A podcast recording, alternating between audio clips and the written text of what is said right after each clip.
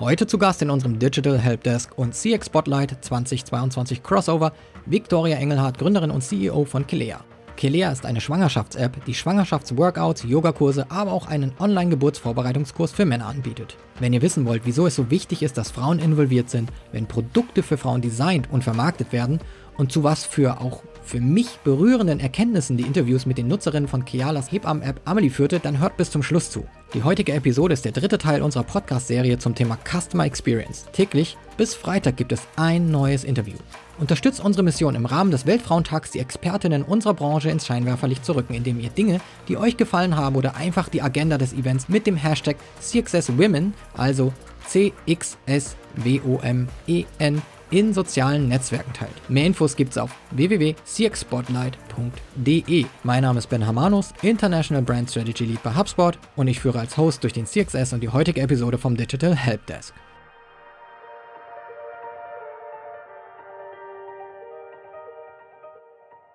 Hallo Victoria, schön, dass du heute bei uns bist. Ja, hallo. Schön, dass ich dabei sein darf. Äh, Victoria, zusammen mit Sarah Müngenburg hast du Kelea gegründet, ein Unternehmen, das überwiegend, aber nicht ausschließlich, darauf kommen wir übrigens später auch nochmal zu sprechen, Produkte für Frauen entwickelt. Was genau ist Kelea? Ja, gute Frage. Und zwar bieten wir mit Kelea quasi die ideale digitale Unterstützung für schwangere und werdende Eltern. Das heißt, mit unserem Ökosystem bieten wir zum einen digitale Unterstützung für die Schwangeren, aber auch analog. Das heißt, wir haben mit Kelea eine Schwangerschafts-App und Art Hebamme für die Hosentasche entwickelt, die die Frauen dann begleitet. Und zum anderen haben wir die größte Hebammenplattform Deutschlands, Amelie, entwickelt, wo du dann zum einen mit ein paar Klicks eine Hebamme vor Ort findest, das heißt komplett analog, oder die Hybridversion dann eine Videosprechstunde innerhalb von wenigen Stunden buchen kannst mit Hebammen aus ganz Deutschland. Und so haben wir wirklich so ein Ökosystem von digital, hybrid und analog geschaffen. Victoria hat jetzt für alle, die natürlich nur zuhören, einmal so mit ihrer Hand so einen Kreis gezeichnet, ne, dass man sieht, alles abzubilden, alles äh, zu bieten, was praktisch die Frau, die sich in der Schwangerschaft befindet, benötigen kann. Du hast auch schon zwei Produkte jetzt sozusagen äh, genannt. Vielleicht kurz, bevor wir weiter und tiefer einsteigen, woher kommt überhaupt der Name Kilea? Ja, die Frage stellt immer jeder. Und so richtig beantworten können wir sie nicht mehr. Und zwar haben wir damals einen Arbeitstitel gesucht, mit dem wir mal zwischendurch arbeiten können und haben irgendwie Goddesses, also Fertility Goddesses gegoogelt und sind da irgendwie auf Celaya oder etwas ähnliches gestoßen. So richtig wissen wir es nicht mehr. Und damals war diese Domain vergeben und wir haben einfach nur Vokale getauscht und sind bei Kelea gelandet. Und lustigerweise fand aber dieser Name extrem viel Anklang bei den Nutzerinnen und irgendwie ist er dann einfach für immer geblieben. Und so richtig wissen wir aber nicht, was der Ursprung war. Aber ich finde, der klingt gut, immer noch nach wie vor. Das ist ein super Kunstname, war mir nicht bewusst. Ist natürlich auch schön, wenn man dann irgendwie eine Domain findet. Das ist ja immer so das Ding, ne? dass man auch nachguckt, was ist, was ist frei, man hat viele Ideen. Von daher, ähm, und das andere, was du gerade schon gesagt hast, am Ende, äh, wenn man sowas dann auch vertestet, äh, und dann einfach mal guckt, findet das denn Anklang, dann sind wir ja schon wieder bei dem Bereich Customer Experience, wo es eben darum geht, am Ende muss es natürlich auch den Nutzerinnen gefallen. Man hat immer so als Gründerin sicherlich so seine Vision, aber natürlich ist es, Produkte für andere Menschen zu kreieren, kein Alleingang. Und wenn man da schon bei der Namensgebung äh, das Publikum einbezieht, dann ist das doch super. Vielleicht eine Frage vorweg für alle, die jetzt gerade zuhören ähm, und auch mich interessiert, das Produkt ist ja ein, ähm, ja, ihr habt gesagt, Hebammenplattform, genauso äh, bietet Schwangerschaftsvorbereitungskurse. Ähm, Wird es von den Krankenkassen unterstützt? Sehr gute Frage. Tatsächlich ist es so, dass wir mittlerweile 25 Krankenkassenpartner haben, die unser Produkt direkt bezahlen. Das heißt, die Kosten direkt übernehmen. Das heißt, du als Nutzerin kannst wirklich einfach nur noch deine Versichertennummer eingeben und direkt dann den Service nutzen und wir rechnen das mit den besagten Partnerkassen dann ab. Und da sind wir natürlich gerade dabei, weiter fleißig Partner zu gewinnen und borden da fast jeden Monat auch neue Partner an, sowohl private als auch gesetzliche Kassen. Also 25 Partner klingt auf jeden Fall schon mal gut und schön zu wissen, dass wir in Deutschland doch digitaler sind, als man manchmal denkt. Also man kann eure App in Verbindung mit der Krankenkasse nutzen, wenn man dann die Krankenkassennummer oder Kundennummer eingibt. Das klingt ja schon mal wenig kompliziert und macht bestimmt auch den Einstieg bei euch ein bisschen einfacher. Auf jeden Fall. Und tatsächlich muss man da auch ganz klar sagen, Corona war da auf jeden Fall ein Beschleuniger. Das okay. war schon deutlich einfacher, dann durch Corona auch wirklich die Kassen zu überzeugen. Und ja, jetzt ist es mittlerweile sehr, sehr einfach und deswegen haben wir da auch eine echt hohe Conversion Rate. Mhm. Sehr schön. Wie kam es denn überhaupt dazu, dass ihr Kelea ins Leben gerufen habt? Die, die Dinge, die ihr anbietet, die gibt es ja auch nicht digital. Ähm, ich kann es aus eigener Erfahrung als äh, Vater von zwei Kindern sagen. Ähm, natürlich habe ich selber auch einen ähm, Geburtsvorbereitungskurs äh, mitgemacht und so weiter. Warum habt ihr aber trotzdem dieses Produkt oder fangen wir erstmal mit dem Geburtsvorbereitungskurs an? Warum habt ihr den ins Leben gerufen als digitales Angebot? Mhm. Also unsere App kann ja wesentlich mehr als nur den Geburtsvorbereitungskurs, das nur mal vorneweg. Aber der Hauptgrund war damals, als eine sehr gute Freundin von mir schwanger gewesen ist, habe ich zum ersten Mal überhaupt live mitbekommen, und das kennst du vielleicht ja dann auch, wie schwer es ist, eine Hebamme zu finden. Es ist so, dass über 30 bis 40 Prozent aller Frauen gar keine Hebamme finden. Zumindest ist so aktuell die Datenschätzung. Und das heißt schon mal, die Frauen können gar keine Kurse besuchen, weil es schlichtweg kein Angebot gibt. Genauso sieht's aus mit Sportangeboten für die schwangeren Frauen. Auch hier sind einfach ganz, ganz viele Städte komplett überbucht und die Frauen sind am Ende alleine gelassen. Und deswegen war uns klar, wir müssen hier eine Alternative in digitaler Form schaffen, um dem Hebammenmangel was entgegenzusetzen und Alternativen für die Frauen zu schaffen. Und so war überhaupt die Idee entstanden. Ich hoffe, das beantwortet so ein bisschen deine Frage. Ich kann bestätigen, in Berlin ist es irgendwie so, wenn du, wenn du schon irgendwie die Idee hast, auch nur ein Kind zu haben, dann rät man dir schon dazu, dass du einen äh, Kita-Platz suchst, dein Kind auf 25 Listen von Kindergärten äh, setzt und ähm, ja, alle Vorbereitungen triffst. Und äh, ist es, zur Hälfte ist da viel Panikmacher dabei, zur anderen Hälfte ist es leider wirklich so, dass da die Anfrage einfach viel größer ist, als dann tatsächlich in manchen Teilen Berlins auch einfach, ja, dann was bedient werden kann. Von daher ähm, kann ich das total nachvollziehen. Ja, sehr gut, beziehungsweise sehr schlecht, dass auch du das nachvollziehen kannst. Also die meisten, ja. denen man das erzählt, denen ging es so und also man muss faktisch direkt nach Schwangerschaftstest positiv die Hebamme anrufen. Aber das ist natürlich dann auch wieder ein Ding, was mit Bildung zu tun hat und viele Frauen wissen das nicht. Und wenn die dann halt sich erst im zweiten Trimester darum kümmern, dann ist es halt leider zu spät und dann sind die Frauen alleine gelassen. Und genau da setzen wir dann einfach an. Okay, das heißt, bei dir war es eine gute Freundin, wo du dich so ein bisschen mhm. einfühlen konntest in dieses Problem und praktisch auch dir überlegt hast, äh, eine digitale Lösung dafür zu schaffen. Ich will mal ganz kurz ein bisschen ausbrechen jetzt aus dem Kilea-Universum in unserem Interview, weil äh, so ein Ding, das bei mir im Kopf geblieben ist. Es gibt ja auch immer wieder andere äh, vermeintlich tolle Ideen, die aus Männerperspektive total Sinn ergeben. Zum Beispiel die Pinky Gloves, äh, die in der TV-Show Die Höhle der Löwen gepitcht wurden. Du lachst schon, ja. Und dann einen fetten Shitstorm abbekommen haben haben, sowie auch Ralf Dümmen, der es jetzt für eine super Idee damals gehalten hat, ja, das männliche Gründerteam zu unterstützen und da auch zu investieren. Und vielleicht einmal für die Zuhörerinnen, die jetzt sich nicht mit dem Pinky Gloves auskennen oder das überhört, übersehen haben, da geht es um Pink Gummihandschuhe, mit denen, so die Aussage der Gründer, zu hygienischen und diskretem Wechsel sowie Entsorgung von Tampons und Binden während der Menstruation beigetragen wird. Vielleicht mal dein Rückblick, was hat denn die Menschen daran so aufgeregt an dem Produkt?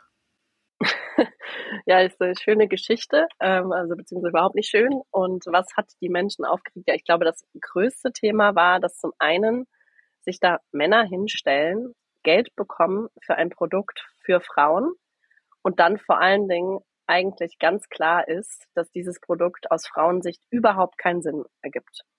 Und umgedreht viele Frauen sich ähm, ja genauso bei Höhle der Löwen hinstellen, Produkte für Frauen da vorstellen die sie selber auch benötigen und wo sie wissen, dass es da einen Markt für gibt, die dann aber kein Geld bekommen von den Investoren, als häufig halt Männer sind, die das dann entscheiden und die dann nicht verstehen, dass es da einen Bedarf gibt.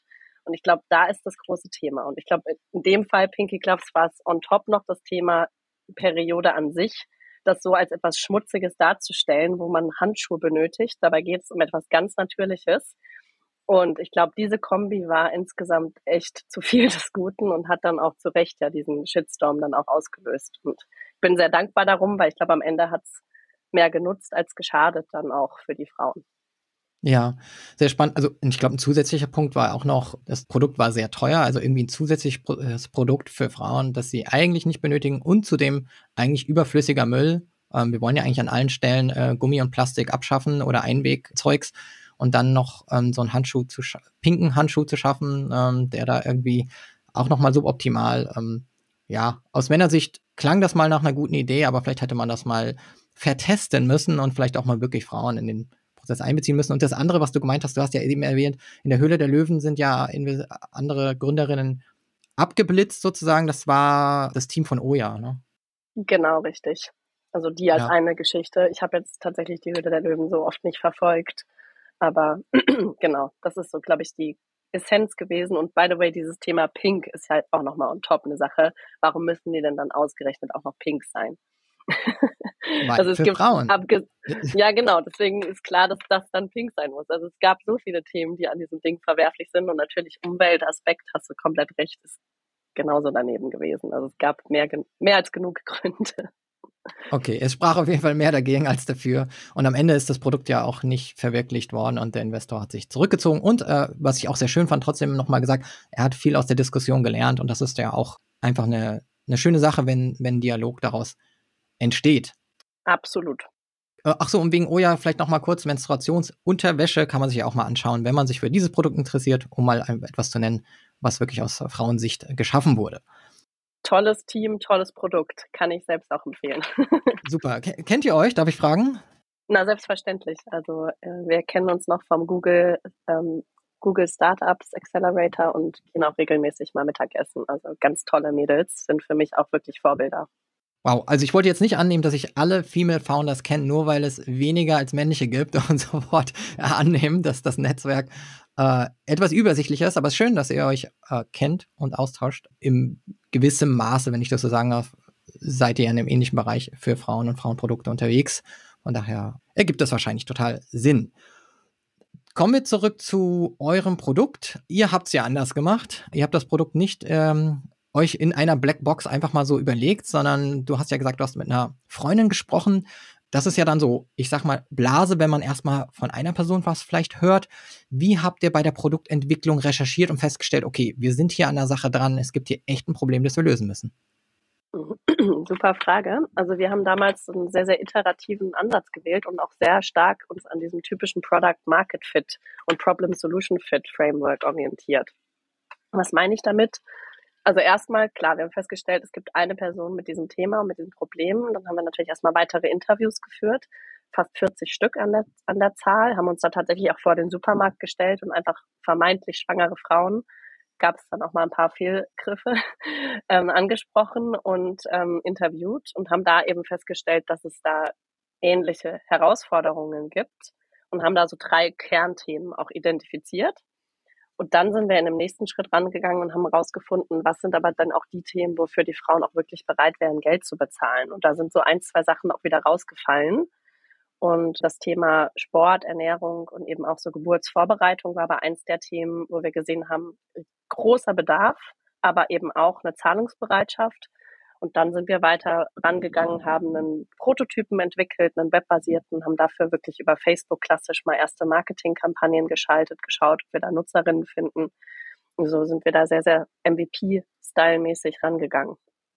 Also ganz wichtiges Stichwort ist, wenn man Menschen fragt, ob sie sowas gerne hätten, sagen wahrscheinlich sehr, sehr viele erstmal ja. Wenn man dann tiefer reingeht und testet, gibt es denn auch einen so dringlichen Bedarf, dass man sagt, man zahlt dafür dann ist es nochmal eine andere Sache und da geht es dann einfach auch darum, den Product Market Fit zu finden. Es ist wirklich etwas, wofür Leute zahlen würden, eine Dienstleistung.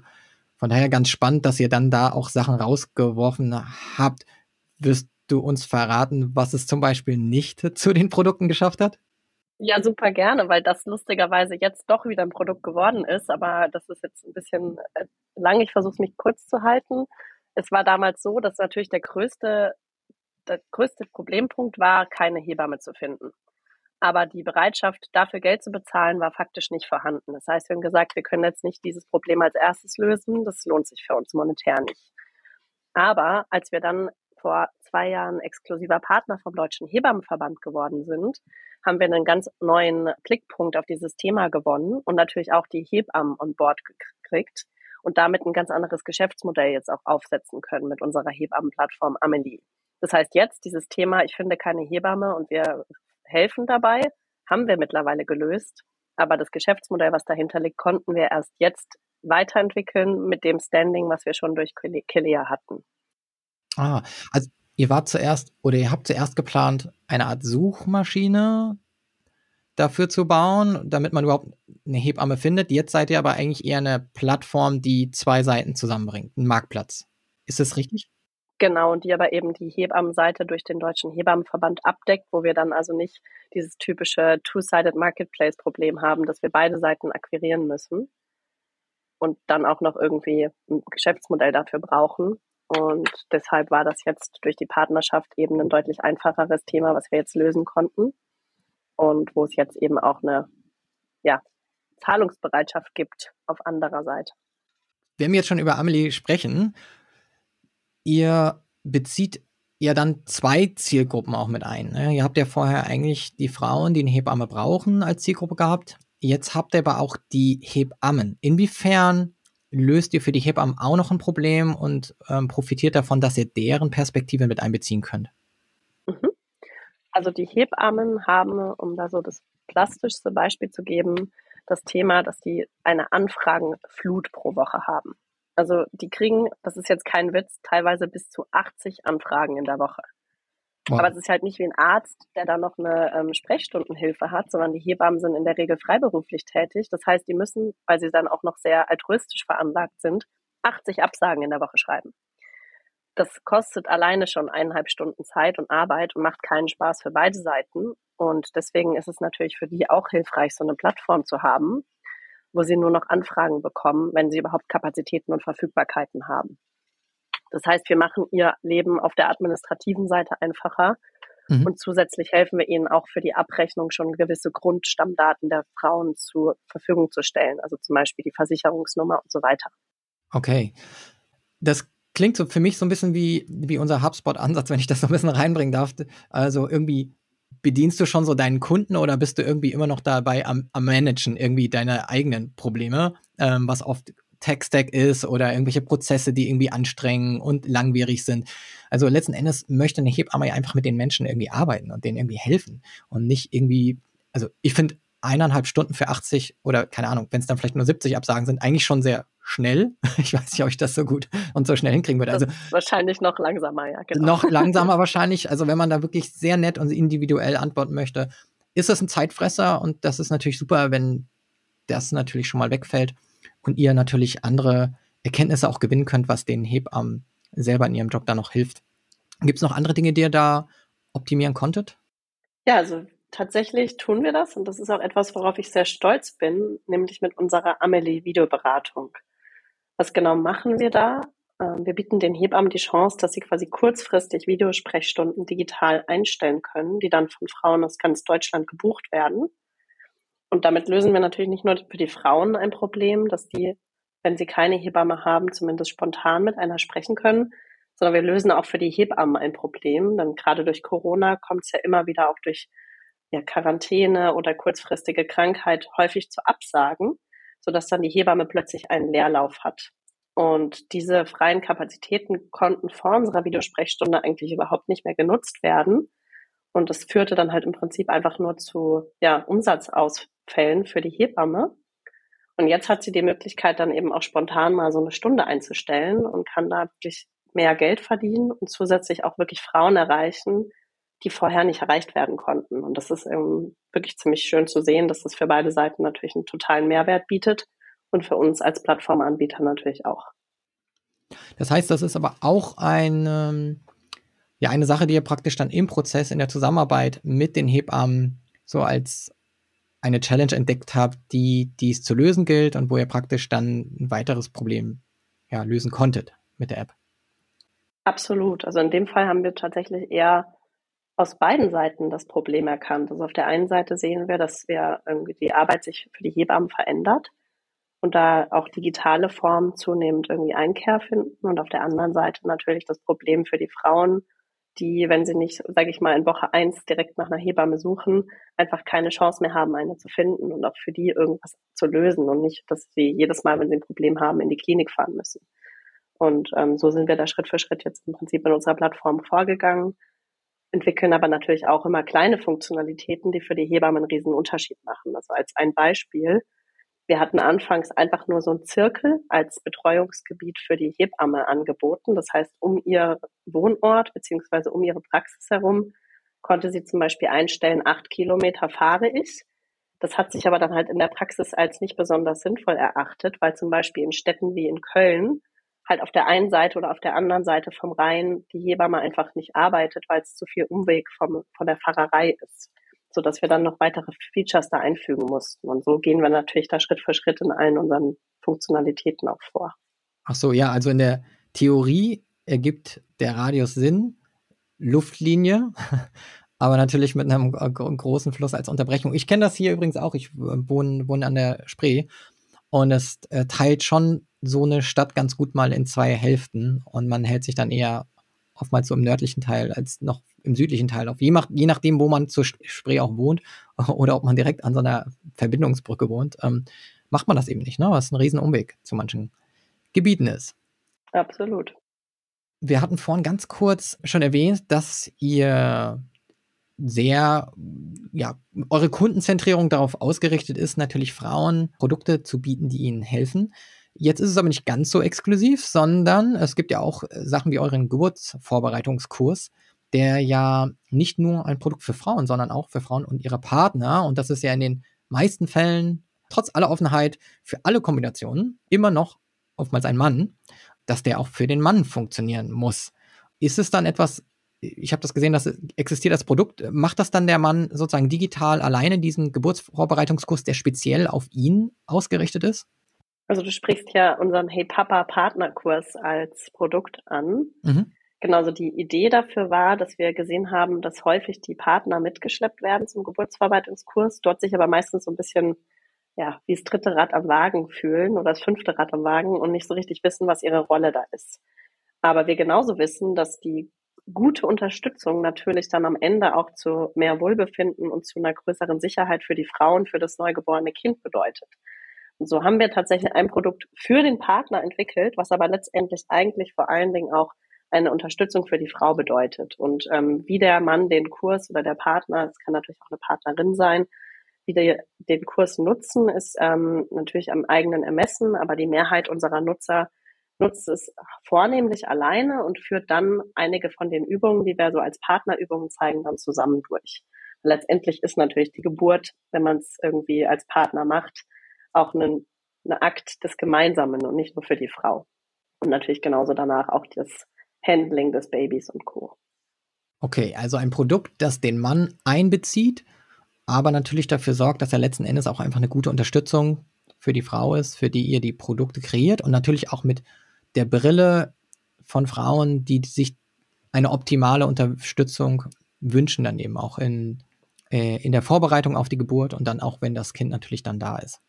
Absolut. Es ist auch evidenzbasiert in dem Sinne, dass ganz viele Studien zeigen, wenn der Partner eingebunden ist, zum Beispiel in die Vorbereitung fürs Stillen oder für die Geburtsvorbereitung, dass ganz, ganz viele Probleme weniger auftauchen, dass die Frau deutlich wahrscheinlicher auch stillen kann, beziehungsweise dass die Geburt einfacher verläuft, beziehungsweise auch die Reduktion von zum Beispiel einer postnatalen Depression. Das heißt, es macht eben auch aus wissenschaftlicher ähm, Weise total Sinn und ähm, findet jetzt auch immer mehr Anklang bei den Krankenkassen, die das Produkt tatsächlich selbst auch ziemlich cool finden, was mich doch sehr überrascht hat. Das ist auf jeden Fall sehr schön zu hören und deswegen habt ihr wahrscheinlich auch eure 25 Partner, ja, die wissen, dass es ein Produkt ist, das auf jeden Fall unterstützt und die Gesundheit fördert, sowohl von der Frau auch und als auch natürlich ganz wichtig von dem Neugeborenen. Gibt es bei den Produkten, die ihr erschaffen habt und dann auch jetzt insbesondere wenn ihr Customer Research irgendwie durchgeführt habt, Interviews oder Kundenfeedback eingeholt habt, über Surveys, über persönliche Interviews, gibt es etwas, was dich besonders überrascht oder berührt hat oder wo du wirklich so Aha-Momente mit deinem Team hattest, ähm, Dinge, die ihr vielleicht vorher, vielleicht vermutet, aber nicht vorher gesehen habt, so in der Form? Hm, ganz, ganz viele. Also ich meine, kleinere Sachen, die trotzdem jeden Tag uns berühren, ist, wenn uns eine Frau schreibt, oh mein Gott, ihr habt meine Schwangerschaft gerettet. Ich hatte keine Ahnung, was ich machen soll. Ich habe keine Hebamme gefunden. Und vielen Dank für eure Unterstützung. Also das sind Nachrichten, die kriegen wir fast täglich und das sind auch unsere Motivatoren natürlich. Aber eine andere Geschichte, die mich persönlich extrem berührt hat, war zum Beispiel, als wir Nutzerinterviews mit den Hebammen geführt haben, die als erste diese Videosprechstunde auch wirklich angeboten haben. Weil es ist ja so, dass die direkt von den Krankenkassen auch übernommen wird und dass ähm, die Frauen das wirklich ja kurzfristig buchen können. Und wir hatten angenommen, dass das Frauen erreicht, zum Beispiel aus sozialen Brennpunkten und auch besonders Frauen mit Migrationshintergrund. Aber dass es dann tatsächlich fast 50 Prozent der Nutzerinnen sind, hat uns sehr überrascht. Und da gab es eine Story, die fand ich wirklich herzzerreißend. Ähm, da war wirklich eine Frau, eine arabisch sprechende Frau mit leichten hm, Deutschkenntnissen, die sich einen Termin gebucht hat, als ihr Mann gerade auf der Arbeit war die gerade vor zwei Wochen entbunden hatte und die wirklich total verzweifelt war, weil sie nicht wusste, was sie machen soll, dass ihr Partner schon wieder Sex möchte und sie total aufgelöst war und das wirklich eine Frau war, die vorher noch nie mit einer Hebamme Kontakt hatte, einfach weil sie es nicht durfte oder beziehungsweise sich nicht getraut hat und die wirklich dadurch eine Chance bekommen hat, jetzt mit einer Hebamme zu sprechen. Und ich weiß auch, dass die danach nochmal miteinander einen Termin vereinbart hatten. Und das sind natürlich Geschichten, die sind klasse, wenn man das hört, dass wir wirklich Frauen erreichen, die es vorher nicht erreicht worden sind. Da kann man nur sagen, definitiv hier schafft die Digitalisierung oder Digitalisierung von Produkten einen, einen Mehrwert, der nicht irgendwie eine Leistung einfach nur digital oder schlechter vielleicht sogar ersetzt, sondern einen Vorteil und einen Mehrwert bringt, der vorher so gar nicht da war, weil er natürlich für Sicherheit der Person sorgt oder für ein ja, eine sicherere Art, eben Kontakt und Hilfe aufzunehmen, ohne äh, natürlich ein physischen, physisches Meeting vielleicht einberufen zu müssen, was vielleicht im Alltag schwieriger unterzubekommen ist. Ja, die Krankenkassen haben hier ein ganz tolles Wort für, das nennt sich niederschwellig. Finde okay. ich aber in dem Kontext tatsächlich sehr, ähm, sehr gut und ähm, ja, sagt genau das, was es ist. Ein niederschwelliger Einstieg für Personen, die sonst den Offline-Service vielleicht gar nicht nutzen würden weil es eine zu große Hürde ist, dann wirklich zu einer Hebamme zu gehen oder die zu sich nach Hause zu lassen. Vielleicht ist denen das auch unangenehm. Ihr habt ja auf jeden Fall einige Prozesse, die ihr habt, um Kundenfeedback zu bekommen. Du hast jetzt schon ein paar Mal davon gesprochen, eben welchen Mehrwert du daraus generiert hast. Kannst du uns ein bisschen einen Einblick geben, wie ihr Kundenfeedback einholt und ähm, ja, so ein bisschen so aus der Kelea-Sicht, ähm, äh, wie das bei euch mit, äh, läuft? Mm, super gerne. Also vielleicht vorneweg, das Thema Kundenfeedback und generell Kundenservice ist für uns ein super wichtiges Thema. Und ähm, ich würde auch wirklich jedem raten, das nicht outzusourcen, weil das ist für uns wirklich die Quelle Nummer eins, wenn es darum geht, irgendwie Produktneuheiten zu entwickeln oder neue Funktionalitäten. Und wie gehen wir da vor? Wir haben verschiedene Datenpunkte, die wir da nutzen. Zum einen ganz klar den Kundenservice, wo wir wirklich ganz klar auch clustern, was sind Anfragen aus welchen Bereichen, was ist besonders häufig. Dann zum anderen machen wir ganz, ganz intensiv Nutzer-Surveys, die wir verschicken. Da haben wir das ähm, ja schöne, ähm, dass wirklich ganz viele Frauen auch wirklich mitmachen, also teilweise fünf bis zehn Prozent der Frauen, an die wir diese E-Mails verschicken, machen wirklich bei diesen Nutzerbefragungen mit, was natürlich klasse ist. Das heißt, da sieht man auch, dass da eine große emotionale Involvement ist. Und was wir eben auch tun, und das ist jetzt was, was wir schon ein paar Mal ähm, getestet haben, den sogenannten Painted Door Test. Ich weiß nicht, ob du den kennst, dass wir quasi Buttons einfügen in unseren Produkten, wo man, wenn man draufklickt, erstmal auf einem, oh, diesen Service gibt's noch nicht, aber wärst du interessiert daran? Ähm, Seite einfügt, so dass man schaut, wie viele Leute würden denn auf diesen Button klicken und dann später auszuwerten, lohnt sich diese Feature oder ist es eigentlich eher Quatsch? Und das haben wir jetzt schon ein paar Mal getestet und ist wirklich ein klasse Weg, um valide Schätzungen auch machen zu können für Funktionalitäten, die vielleicht sehr, sehr teuer sind. Ich kannte den Begriff Painted Door Test nicht. Ich finde ihn aber wirklich sehr, sehr lustig weil er das so gut visualisiert, was es letzten Endes ist. Es klingt so ein bisschen wie aus einer, aus einer Tom und Jerry Folge, wo man einfach nur eine Tür an die Wand malt. Aber in der Com in, in Welt geht es dann auch wirklich auf. Dort ist es dann wirklich nur ähm, ein Test von euch. Ihr testet dann die Klicks, wahrscheinlich mit irgendeiner Click-Heatmap oder so, um dann zu sehen, ähm, wie oft da versucht wurde, das zu nutzen. Also da steckt wirklich keine Funktion dahinter, ja? Nee, genau. Also ich kann dir ein Beispiel nennen, wo wir das jetzt tatsächlich gerade vertestet haben. Wir haben jetzt für unsere Videosprechstunde momentan ja nur für gesetzlich Versicherte das Angebot und wir wollten mal schauen, wie viele klicken denn, ich bin privat versichert, weil das sehr, sehr teuer ist in der Umsetzung und haben da jetzt eben wirklich erste Daten gesammelt nach vier Wochen, wie viel Prozent wären das okay. und sind jetzt sehr genau in der Lage, zu berechnen, was wäre das an Umsatzpotenzial und was sind Kosten. Weil ganz oft sind ja sonst Schätzungen immer eine sehr, sehr grobe Schätzung und jetzt können wir sehr, sehr kon konkret schätzen. Und das ist natürlich cool. Und by the way, ich kannte den Begriff auch nicht. Und äh, da hat mich mein Team aufgeschlaut, finde ich eine ziemlich coole Sache, die wir jetzt schon mehrfach auch äh, implementiert haben. Also mir, mir war es bekannt, dass es äh, diese sozusagen Fake Fake-Funktionen gibt. Ich glaube, ich kenne das unter einem Smoke-Test, aber ich weiß nicht, ob ich das jetzt mit, einem, mit einer anderen Testweise verwechsel. Wenn du das äh, da, da schlauer bist, dann äh, verbessere mich gerne. Ich glaube, dass ich das so als Smoke-Test oder so kenne, aber Painted Wall finde ich auf jeden Fall eine super Beschreibung dafür. Vielleicht hat sich das mein Team auch ausgedacht, dann äh, finde ich den Namen aber trotzdem klasse. ich finde ihn besser. Er ist auf jeden Fall, ähm, ich werde es auf jeden Fall nicht mehr vergessen, jetzt wo wir darüber gesprochen haben. Und ich hoffe, es geht genauso den Zuhörerinnen da draußen. Aber sorry, um deine Frage zu beantworten, ja, da steckt keine Funktionalität dahinter. Also das ist wirklich komplett funktionsfrei, sondern im Prinzip nur so ein Coming Soon und dann muss der Nutzer zurück zum Original-Funnel. Okay, das heißt aber, man kommt trotzdem irgendwo hin oder äh, also es geht ein kleines Fenster oder irgendwas auf, sodass man wenigstens die Information bekommt, da steckt noch nichts dahinter, das kommt noch. Genau, und einmal haben wir es zum Beispiel auch so gemacht, dass man sich dann anmelden kann, hey, die Funktionalität gibt es noch nicht, aber wenn du interessiert bist, melde dich hier für den Newsletter an, dann informieren wir dich, wenn es wir haben.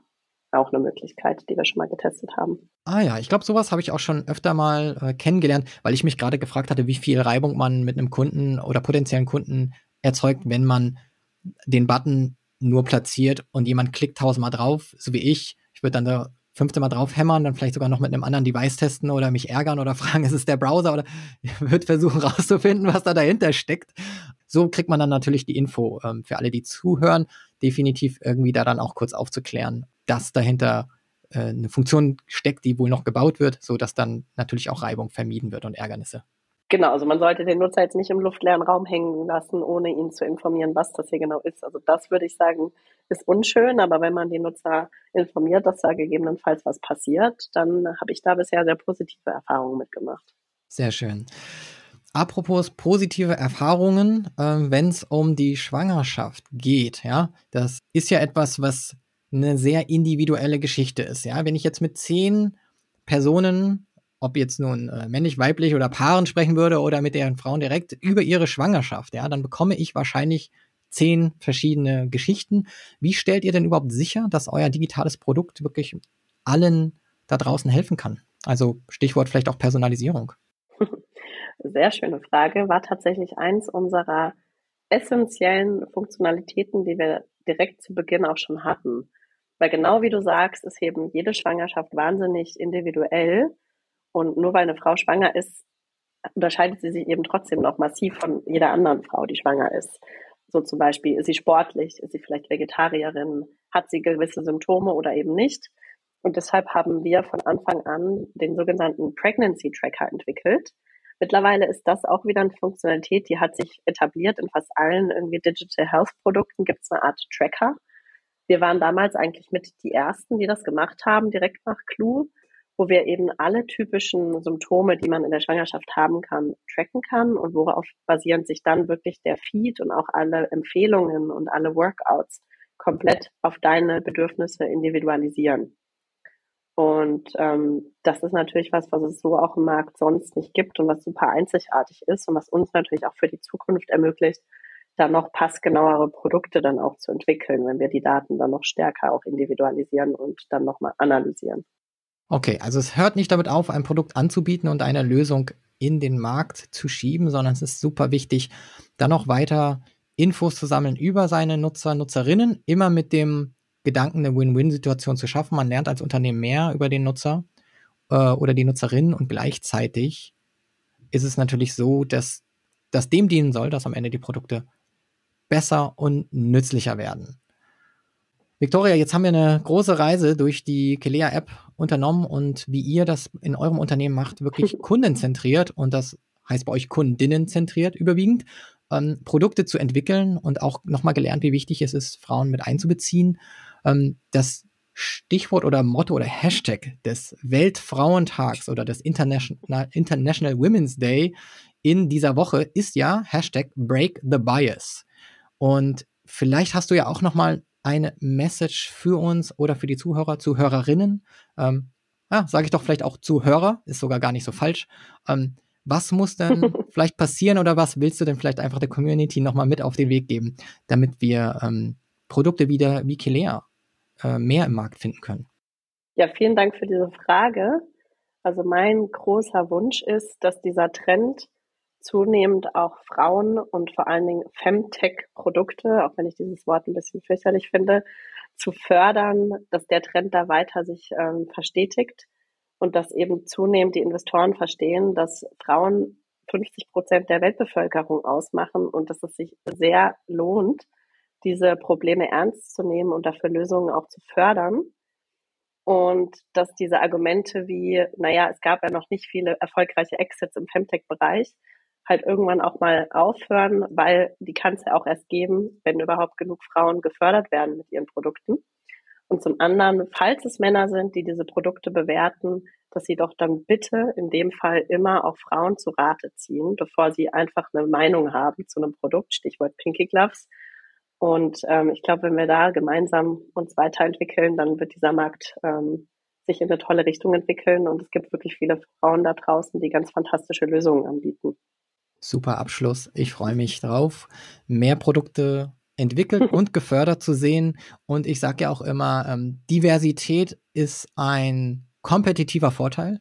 Also da reinzuschauen und das mal als Business Case zu sehen, dass man da eine Opportunity flöten gehen lässt, weil man einfach nicht diese Perspektive hat, ist ein ganz, ganz wichtiger Punkt, auf den wir immer hier aufmerksam machen wollen beim CX Spotlight.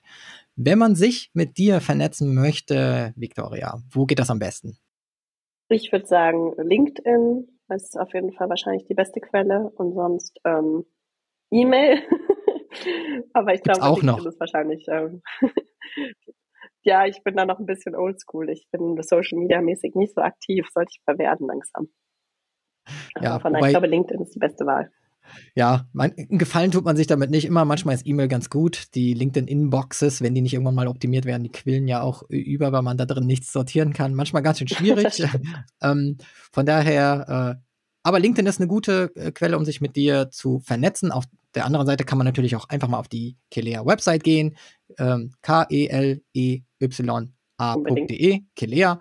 Ähm, natürlich hauen wir alles in die Show Notes und ihr habt natürlich auch, wenn man ein bisschen Content von euch möchte, auch einen Podcast. Den findet man natürlich auch unter kelea.de slash podcast-übersicht. Ähm, und natürlich gibt es noch die App Amelie. Hauen wir auch in die Show Notes. Amelie.de, Amelie mit Y am Ende. Ähm, ich danke dir, dass du heute hier warst und ähm, freue mich auf den Rest der Woche. Danke, dass du dabei warst, hier beim CX Spotlight 2022. Bis dann. Ja, vielen lieben Dank, dass ich dabei sein durfte. Halt, noch nicht abschalten, seid unbedingt morgen beim vierten Teil der CX Spotlight 2022 Audio Edition dabei. Zu Gast ist meine Kollegin Anne Tempelmeier, UX-Designerin bei HubSpot. Und Anne verrät, wie wir bei HubSpot durch User Research datengetriebene Designänderungen und Tests den Sign-up-Prozess radikal optimierten. Das Ergebnis war zuerst enttäuschend, dann offenbarten sich aber verblüffende Veränderungen im Kundenverhalten, die positiven Einfluss auf den Umsatz von HubSpot nahmen. Noch eine Sache, wenn ihr unser jährliches Event passend zum Weltfrauentag unterstützen möchtet, dann rückt mit uns die Customer Experience Expertin unserer Branche ins virtuelle Scheinwerferlicht und erzählt eurem Netzwerk davon. Auf Twitter, auf LinkedIn, wo auch immer ihr unterwegs seid, nutzt das Hashtag CXSWomen, also C-X-S-W-O-M-E-N taggt unsere fantastischen Referenten, taggt mich, taggt HubSpot, dann sehen wir eure Posts und lernen von euch, was euch gefallen hat und was wir verbessern können. Das war's für heute und wir hören uns morgen wieder.